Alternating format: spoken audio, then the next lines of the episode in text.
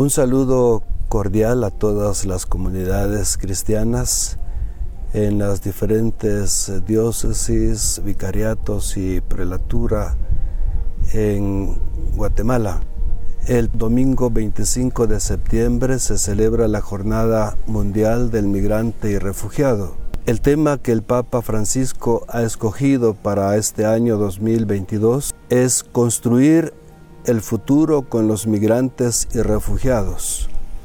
En su mensaje el Papa Francisco nos recuerda que nuestra situación en este mundo es de un viaje y el sentido último de este viaje es la búsqueda de la verdadera patria que es el reino de Dios inaugurado por Jesucristo. De modo que la Jornada Mundial del Migrante no es un tema aislado, sino más bien fundamental en nuestra vivencia cristiana. Los migrantes están en la categoría de los pequeños de la cual habló Jesús. Según leemos en el Evangelio. Era forastero y me acogieron. Los migrantes llegan a nuestros pueblos, pasan por nuestras calles, tocan a nuestras puertas y en principio son personas desconocidas. Sin embargo, con aquellos desconocidos se identifica el Señor Jesús cuando dice, en verdad les digo que cuanto hicieron con uno de estos pequeños, conmigo lo hicieron. En esas personas que pueden resultarnos extrañas y a veces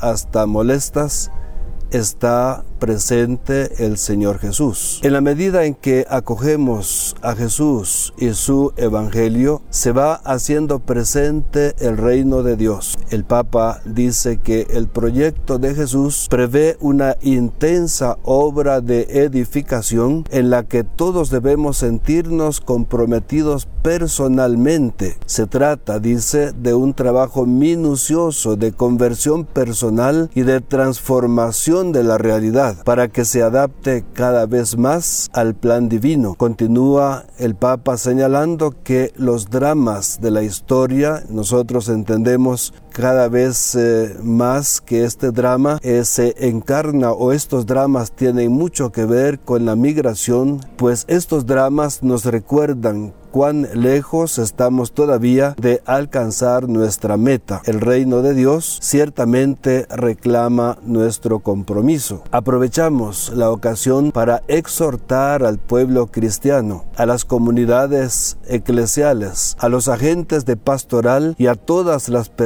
de buena voluntad a mirar con misericordia y acoger como al mismo Cristo a nuestros hermanos migrantes cuando toquen a nuestras puertas o transiten por nuestras calles. Además, es necesario que en las comunidades cristianas, parroquias y diócesis se organicen comisiones que faciliten la participación de todos los fieles en el acompañamiento, sostenimiento y protección de los migrantes que generalmente por nuestro territorio están solamente de paso. Como obispo responsable de la pastoral de movilidad humana en Guatemala, deseo agradecer a quienes actualmente están haciendo este servicio de acogida, protección y acompañamiento tanto en las casas de migrantes como en las oficinas de información y otras iniciativas existentes. Puede ser una gota de agua en el océano de las necesidades, pero como decía Madre Teresa de Calcuta, el océano no sería lo que es